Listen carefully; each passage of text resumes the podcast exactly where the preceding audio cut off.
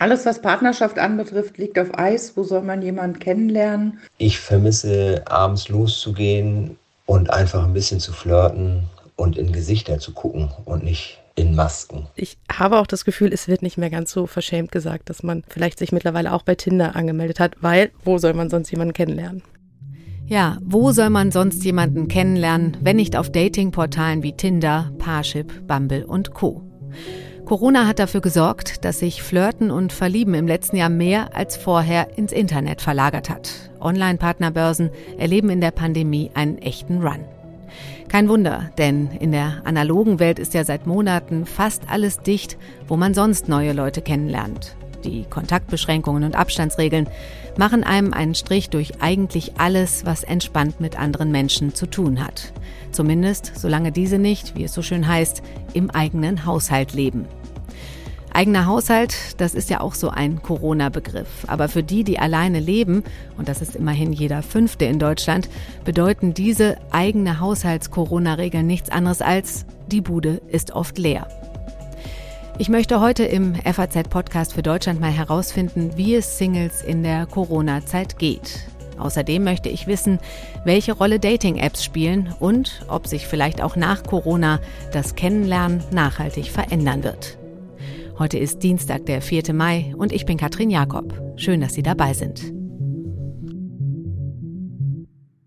Die sozialen Kontakte, das große Netzwerk, das ich habe, ist quasi lahmgelegt die äh, Punkte, wo man unter Menschen kommt, sich trifft, austauscht und vielleicht auch mal eine Bekanntschaft macht. Das findet alles nicht statt. Kein Kino, kein Essen gehen, kein draußen im Café treffen. Ähm, und das ist alles sehr einreduziert und ja, macht einsam. Das hat mir eine alleinstehende Frau Mitte 50 gesagt auf die Frage, wie sich ein Single in der Corona-Zeit fühlt. Bei mir am Telefon ist jetzt Psychologin und Beziehungscoach Christine Backhaus. Frau Backhaus, Sie haben die Aussage gerade mitgehört. Die Frau hat ja auch vor Corona schon alleine gelebt. Die Pandemie aber, sagt sie, die macht einsam. Wie ist Ihrer Erfahrung nach die Situation der Singles? Ich würde sagen, sie hat es ganz gut beschrieben. Äh, mittlerweile ist auch der Letzte, der während Corona nicht einsam war, glaube ich, äh, da an seine Grenzen gestoßen. Und äh, es ist eben so ein Unterschied zwischen Alleinsein und Einsamkeit. Eben dieses auch, ne, alle Tools, die man sonst so zur Verfügung hat. Ähm, wo man sagt, Mensch, geh doch mal unter Freunde oder triff dich doch oder ruf doch mal wieder an. Irgendwie, das sagen viele Singles auch, erlebt man ja nicht mehr wirklich was, ja. Aber es gibt natürlich auch Singles, die eben vorher auch schon allein gelebt haben und die gar nicht so sozial eingebunden waren, keinen Freundeskreis hatten und eben nicht äh, viel weggegangen sind. Und die erleben das eben oft gar nicht so, sondern im Gegenteil, die sagen, ähm, endlich geht's den anderen auch mal so oder die erleben jetzt mal das, was ich immer schon habe. Also das ist so ganz unterschiedlich. Aber das Gros sagt genau das, was äh, da eben eingespielt wurde. Ja, also da haben Sie den, den Eindruck, dass manchen Menschen äh, vielleicht auch jetzt erst richtig bewusst wird, dass sie allein sind.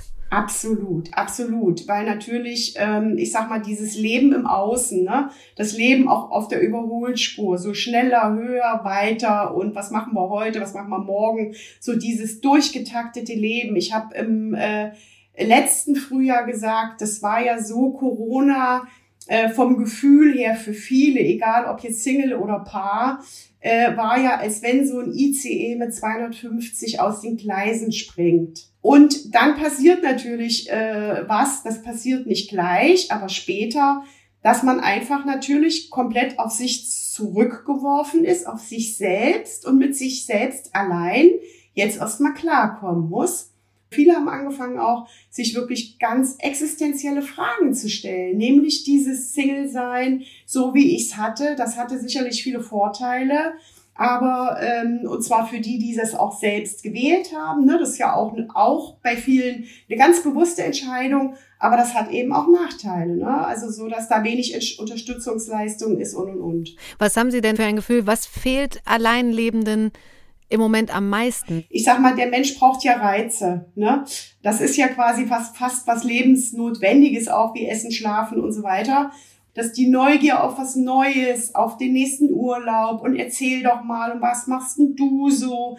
Also das ist einfach insgesamt gesehen vorher sehr bunt für viele gewesen und dann ist es irgendwie so eine, so eine graue Einheitsmasse. Und dann ist natürlich auch so dieser soziale Vergleich da, die sozialen Medien. Dann sehe ich immer wieder natürlich welche, denen es scheinbar richtig immer noch richtig gut geht oder die eben jetzt aus der Krise einfach das Beste machen, die sich neu erfinden. Ja, und das stürzt schon viele einfach auch in richtige Sinnkrisen. Ne? Also der Sinn des Lebens, das ist quasi gerade auch für viele eine große Frage. Ja, aber gerade wenn es um Vergleiche geht, sagen viele ja auch, gut, andersrum, Singles müssen sich mit keinem arrangieren, kleben im Lockdown nicht auf engstem Raum aufeinander, müssen keinen Spagat machen zwischen Homeoffice und Homeschooling. Ist das denn so falsch? Haben die nicht vielleicht sogar auch Glück an einigen Stellen?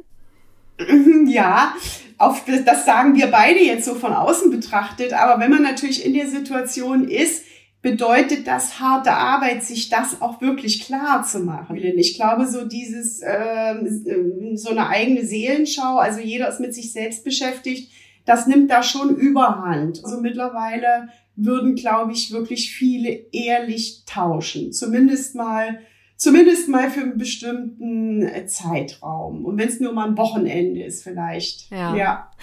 Was jetzt die sozialen Kontakte angeht, da hat die Single-Dame, äh, die wir eben schon gehört haben, ähm, wie sie sagt, das Glück, dass sie zumindest in einem Beruf arbeitet, wo sie arbeiten gehen muss und nicht im Homeoffice ist. Das heißt, sie trifft Kollegen, hat also auch schon mal da soziale Kontakte. Privat sieht es bei ihr aber ganz anders aus, denn Zoom-Partys und so mit Freunden sind nichts für sie. Ich habe das probiert, das machen ja viele junge Leute dass die äh, sich mit größeren Gruppen äh, so treffen und den Abend miteinander verbringen. Sogar Spieleabende habe ich schon gehört.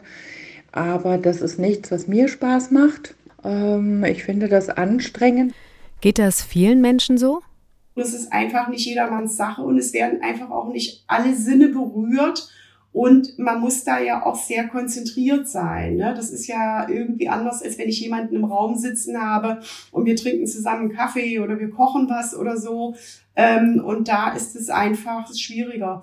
Aber die andere Frage ist natürlich, gäbe es denn überhaupt privat jemanden? Weil viele, ich habe eben wirklich von, von Sinnkrisen gesprochen, erleben jetzt, dass sie, was Sozialkontakte, Sozialverhalten anbetrifft, einfach ihre Hausaufgaben nicht wirklich gemacht haben dass die, die eben vielleicht auch vorher viel gearbeitet haben, dass die einfach jetzt merken, dass sie ihre Freundschaften vielleicht aus diversen Gründen nicht mehr gepflegt haben. Ne?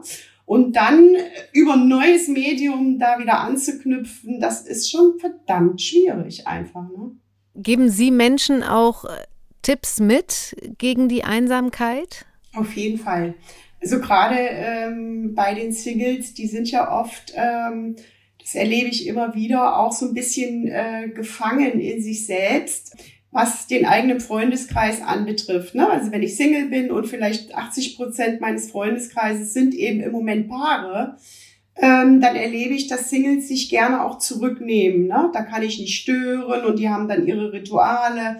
Und dass wirklich auch viele, die vorher, ich sag mal, auch so Vorzeige-Singles waren, ne? auf die vielleicht andere auch neidisch waren, so ungefähr, dass die jetzt ähm, Schwierigkeiten haben, sich wirklich auch zu offenbaren, also wirklich zu sagen auch, wie es eben mit dem Befinden ist und dass man eben auch Phasen hat, wo man doch sehr einsam ist oder ähm, auch ängstlich ist ähm, und dann einfach auch darum zu bitten, äh, teilhaben zu können. Ne? Weihnachten, Ostern auch so diese ganzen Events, die natürlich besonders schwierig dann sind für, für Menschen, die keinen Anschluss haben. Ja, und sich dann wirklich auch mal so bedürftig zuzumuten. Mhm. Ja, also mhm. ich habe das Bedürfnis, kann ich denn vorbeikommen? Kann ich vielleicht auch vorbeikommen und muss mich nicht anmelden? Und das ist sowas, was neu ausgehandelt werden muss. Und da kann ich einfach nur sagen oder Mut zusprechen. Ja, was soll, was soll passieren? Haben Sie denn das Gefühl, dass, es, äh, dass die Pandemie dazu beitragen kann, dass die Leute sich da mehr aus ihrem Schneckenhaus oder, oder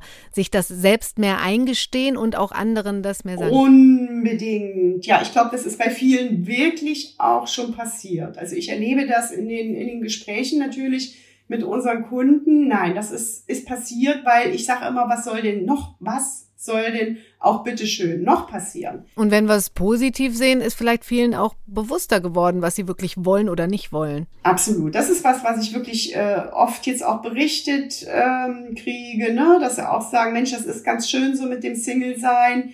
Aber so wie ich es auch vorher war, so möchte ich es nicht mehr. Ne? Also auch das mit immer mit Freunden was machen, das wird gewertschätzt. Ne? Aber viele sagen jetzt auch, Mensch, äh, das wäre schon wirklich schön, jetzt einen Partner oder eine Partnerin zu haben. Ähm, und äh, arbeiten jetzt auch wirklich daran und äh, reflektieren einfach auch ihr, ihr Bindungsverhalten, ihr Kontaktverhalten, ihr Datingverhalten das machen schon viele bewusster im Moment. Ob das anhält, das kann ich nicht sagen. Wenn man jetzt neue Menschen kennenlernen wollte, mal flirten oder sich sogar neu ver verlieben, das war und ist mit all den ganzen Corona-Beschränkungen ja auch fast unmöglich gewesen und oder ist es auch immer noch. Und da kommen wir nun auch zu den Online-Partnerbörsen, Dating-Portalen, Dating-Apps, über deren Rolle ich äh, gleich auch noch ausführlicher sprechen möchte. Ganz kurz vorneweg, die Meinung der Psychologin, ist das Fluch oder Segen? Beides. Das ist einfach ein Riesenmarkt, das muss man wissen, ein Riesenmarkt, da werden viele Hoffnungen geschürt. Aber ich kann nur raten, man soll sich wirklich innerlich hinterfragen und ähm, auch wirklich ehrlich antworten, könnte ich jetzt mit zusätzlichen Krisen, sprich Liebeskummer, Liebeskummer ist äh, wirklich, ist ja ein Tabuthema immer noch in unserer Gesellschaft. Und da muss man einfach gucken, was will ich mir jetzt zumuten, weil wir haben gerade nicht mehr so viel Energie zu verschwenden. Sie sind also Fluch und Segen zugleich. Fakt ist, Online-Dating-Portale sind in der Pandemie sehr beliebt und haben enormen Zulauf. Eine Umfrage des Digitalbranchenverbands Bitkom von Anfang dieses Jahres hat ergeben, dass in der Pandemie fast dreieinhalb Millionen Menschen in Deutschland zum ersten Mal Online-Dating ausprobiert haben. Und von den über 20 Millionen Menschen, die hier bei uns in Deutschland bei Tinder, Parship und Co. eh schon unterwegs sind, haben sich viele häufiger eingeloggt oder sich bei weiteren Diensten angemeldet. Und wie funktionieren solche Datingportale? Bei Partnerbörsen wie Parship oder Elite-Partner wird gezielt über einen Fragebogen ein Persönlichkeitsprofil erstellt, passende Partner vorgeschlagen. Wer ernsthaft jemanden finden will, der kommt an der Bezahlversion aber nicht vorbei. Bei Dating-Apps wie Tinder oder Bumble läuft es etwas einfacher ab. Hier entscheidet man vornehmlich über Fotos, ob einem eine Person gefällt oder nicht. Ausführliche Angaben zu Vorlieben oder Interessen gibt es nicht, nur eine kurze Beschreibung, Name, Alter, Beruf und die ungefähre Entfernung der Person zu einem selbst. Und dann wird gewischt. Nach rechts ein Like, nach links wer nicht gefällt. Wenn beide sich liken, kann der Chat beginnen. Klingt oberflächlich, aber ein Freund von mir hat letztens gesagt, letztlich kommt es dem Kennenlernen in der Kneipe am nächsten. Der erste Eindruck zählt und der sei nun mal optisch.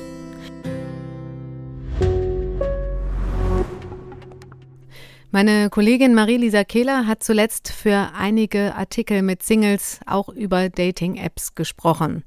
Und ihre Recherchen haben ergeben, dass sich die Rolle von Dating-Portalen durch Corona auch in der Wahrnehmung verändert hat auch Menschen, die vorher gesagt haben, würde ich nie im Leben machen, findet man da, glaube ich, mittlerweile.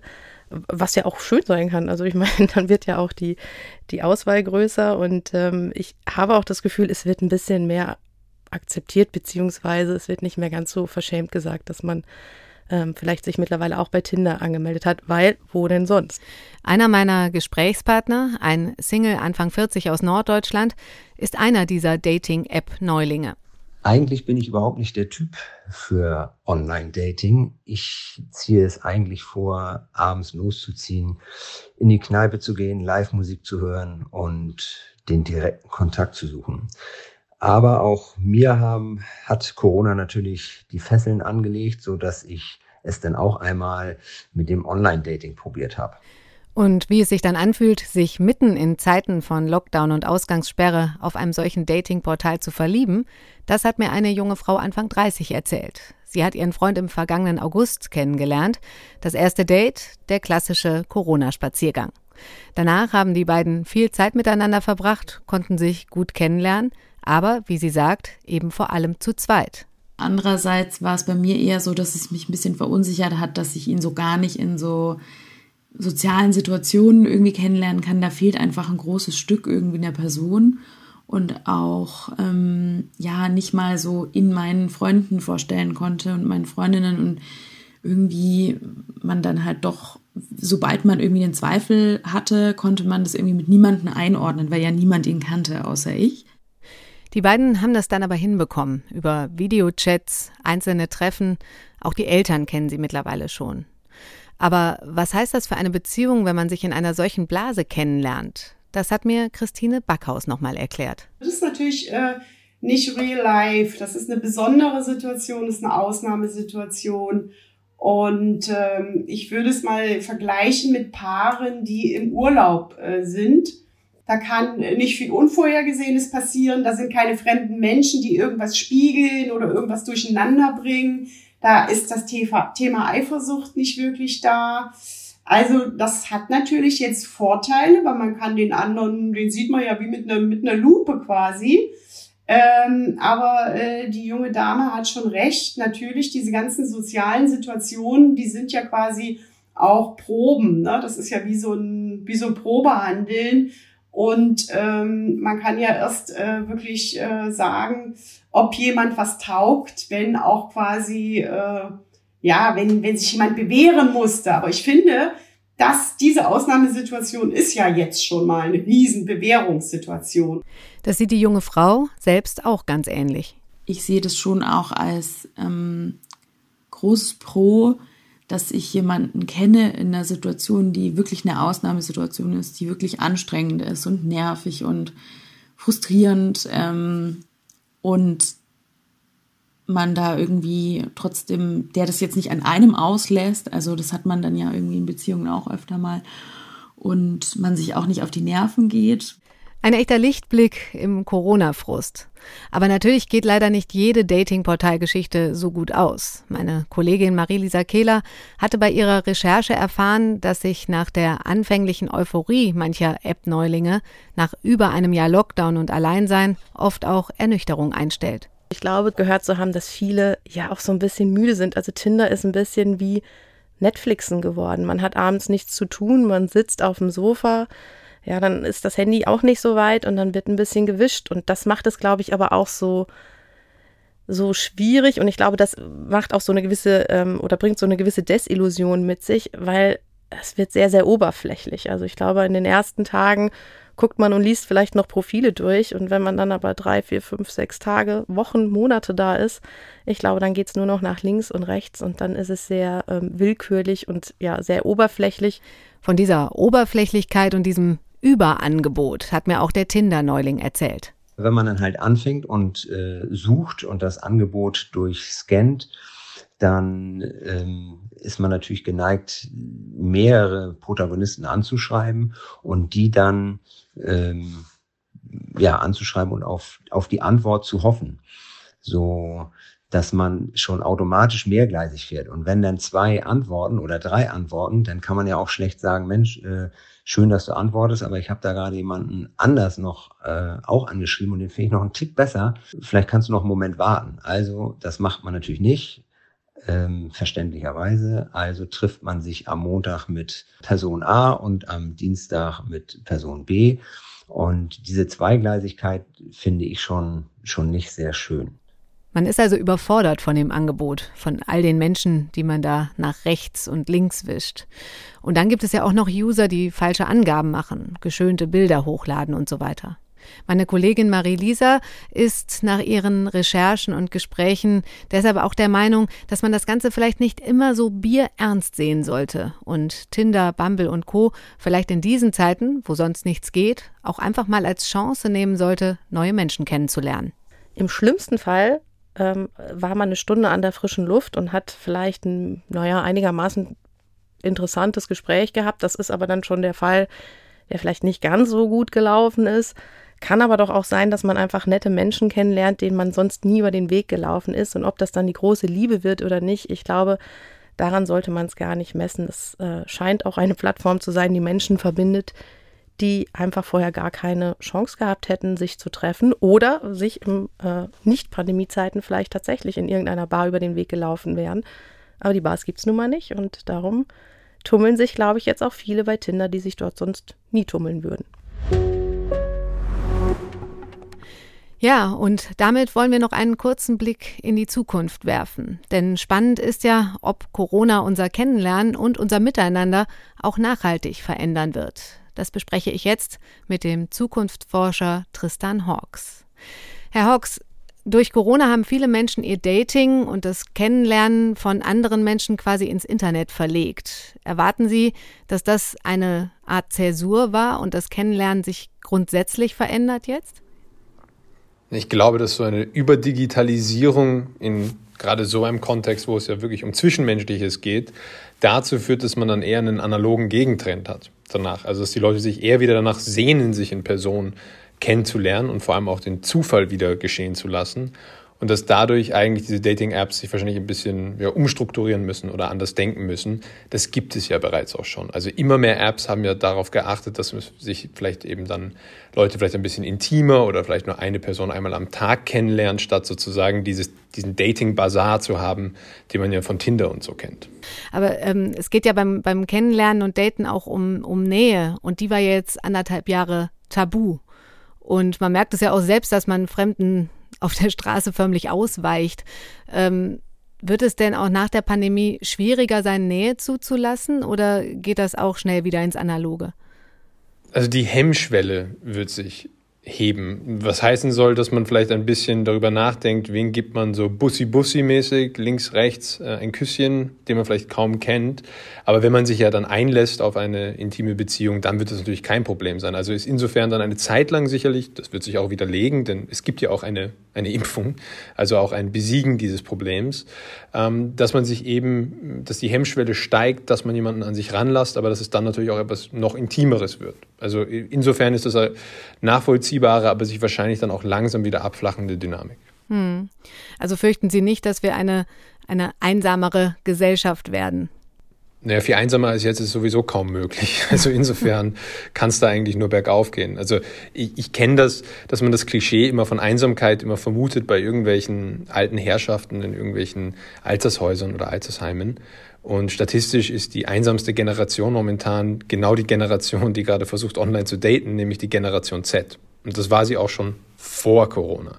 Also insofern wird hier, glaube ich, einfach ein Problem nochmal amplifiziert, das sowieso schon da war. Und das war nämlich, dass das Internet halt eben Verbindungsfragen löst, aber keine Beziehungsfragen. Und dass sich das jetzt so klar sichtbar wird, dass wir dann auch mal eine Lösung darauf finden. Das ist dann vielleicht sozusagen die Überdosis, die wir brauchen, um es endgültig als Problem anzuerkennen. Hm, welche Lösungen fordern Sie denn da oder welche könnten Sie sich vorstellen? fordern. Also ich glaube, hm. das passiert dann auch ganz natürlich und ganz organisch. Menschen sind eben analoge Wesen in einer immer digital werdenderen Welt. Und da würde es auf der einen Seite, wie ich schon angesprochen habe, so Apps geben, die mehr dafür sorgen, dass es da auch eben persönlichere, intimere Kennenlernen online gibt und dass es dann aber auch schnell sozusagen ins Offline übergeht. Also eben weg von diesem, man ist nur eine Nummer von vielen online und swipet sich durch alle durch, hin zu eben, wie kann man das Netz dazu nutzen, um innige, intime, sinnvolle Beziehungen zu schaffen. Und das, da, daran ist es jetzt, oder dafür ist jetzt vielleicht mal endlich Zeit äh, um Raum und Platz und dass das über Apps natürlich auch geht, ähm, da bin ich mir sehr sicher. Die Frage ist nur, wie man ein Geschäftsmodell dann auch dahinter aufzieht. Äh, könnten Sie sich auch vorstellen, dass Menschen, die in eine neue Stadt ziehen, dann eben nicht mehr durch Sport oder Kneipen ähm, ja auch neue Freunde finden, sondern auch eben übers Internet? Das würde ich, sage ich mal vorsichtig, nicht überbewerten. Also gerade diese Alterskohorte, die hat natürlich auch äh, ein bisschen weniger, also statistisch hat sie auch recht, weniger Angst vor Corona zu haben, denn die sind sozusagen äh, meistens jung und fit. Und insofern glaube ich, werden die sich auch sehr schnell wieder raus in die Welt da begeben, denn gerade wenn man sie ein bis zwei Jahre lang nicht erkunden durfte, dann muss man das unbedingt mal nachholen. Also insofern mache ich mir da eigentlich äh, nicht wirklich Sorgen, dass Menschen dann sagen, ich möchte nur mehr Online-Leute kennenlernen und nur, wenn sie mir davor einen Impfpass schicken. Ähm, das wird sich, glaube ich, so nicht bewahrheiten. Aber Fakt ist ja, dieses Alleinleben und Single-Dasein hat eine ganz neue Bedeutung bekommen in der Pandemie. Erwarten Sie, dass sich unsere Einstellung zum Alleinleben und zur Familie auch durch die Pandemie verändert? Weil das ist ja auch schon teilweise cool und hip, ähm, die Singles, die total unabhängig und flexibel sind. Vielleicht hat sich das verändert? Ja, das wurde jetzt auch wieder hier mal klar, welche Nachteile das hinter sich wirklich mitzieht. Und ich gehe davon aus, dass man, man kann ja auch in Wohnkonstellationen leben, wo man einen eigenen Rückzugsort hat und noch immer Single, ein Single-Dasein lebt und gleichzeitig aber noch vielleicht eben ein größeres soziales Netzwerk hat, das ein einem Sicherheit gibt in solchen Situationen. Und ich glaube, man ist jetzt wirklich endgültig drauf gekommen, dass die 5000 Facebook-Freunde einem im Ernstfall doch nichts bringen hm. und dass man das dann vielleicht doch eher auch in der physischen Umgebung braucht. Und ich glaube, daraus werden sich eben neue Wohnformen äh, ergeben, was nicht heißen soll, dass jetzt alle wieder so zurückrutschen in dieses Bild, dass man äh, sozusagen jung, jung und früh heiraten und zusammenziehen muss, denn nur so kann man sicher sein, indem man so eine Kernfamilie wieder aufbaut. Das wird so schnell, glaube ich, nicht wiederkommen. Hm. Haben Sie das Gefühl, dass sich äh, gesellschaftliche Entwicklung durch diese anderthalb Jahre Stillstand, sag ich mal, äh, nach hinten verschoben haben? Also auch was Familien, Kinder, Kriegen etc. angeht? Ja, gerade in dieser Alterskohorte, von der wir sprechen, ist es natürlich so, dass die in, in der Zeit ausgebremst wurden, wo man diese Verbindungen fürs Leben auch macht. Und insofern sehe ich sozusagen bei den Jüngsten in Anführungszeichen, bei der Generation Z jetzt noch da den größten Nachholbedarf und vielleicht auch die größte Schwierigkeit, das dann äh, nachzuholen. Aber grundsätzlich äh, muss man davon ausgehen, dass sich das menschliche Bedürfnis ja durch Corona äh, eher verstärkt hat als abgeschwächt hat. Also insofern wird da wahrscheinlich relativ viel auch wieder zum, zum Alten zurückkehren, was man, was man so vielleicht gar nicht erwartet. Also das, das lehrt auch die, Historie und die Geschichte, dass es nach solchen Krisen dann doch äh, auch relativ viel Kooperatives und Zwischenmenschliches äh, Voranschreiten gibt. Also ab in die Kneipen und ab in die Clubs. Ja, mit, mit Impfpass bitte. Singles, das ist in der Sendung klar geworden, haben ein hartes Jahr hinter sich. Vielen ist erst mit all den Kontaktbeschränkungen bewusst geworden, wie alleine sie wirklich sind. Es ist also höchste Zeit, dass auch Sie bei den Impfungen dran sind und wieder Freunde und neue Leute treffen können. Ich verabschiede mich für heute von Ihnen und wünsche Ihnen noch einen schönen Tag.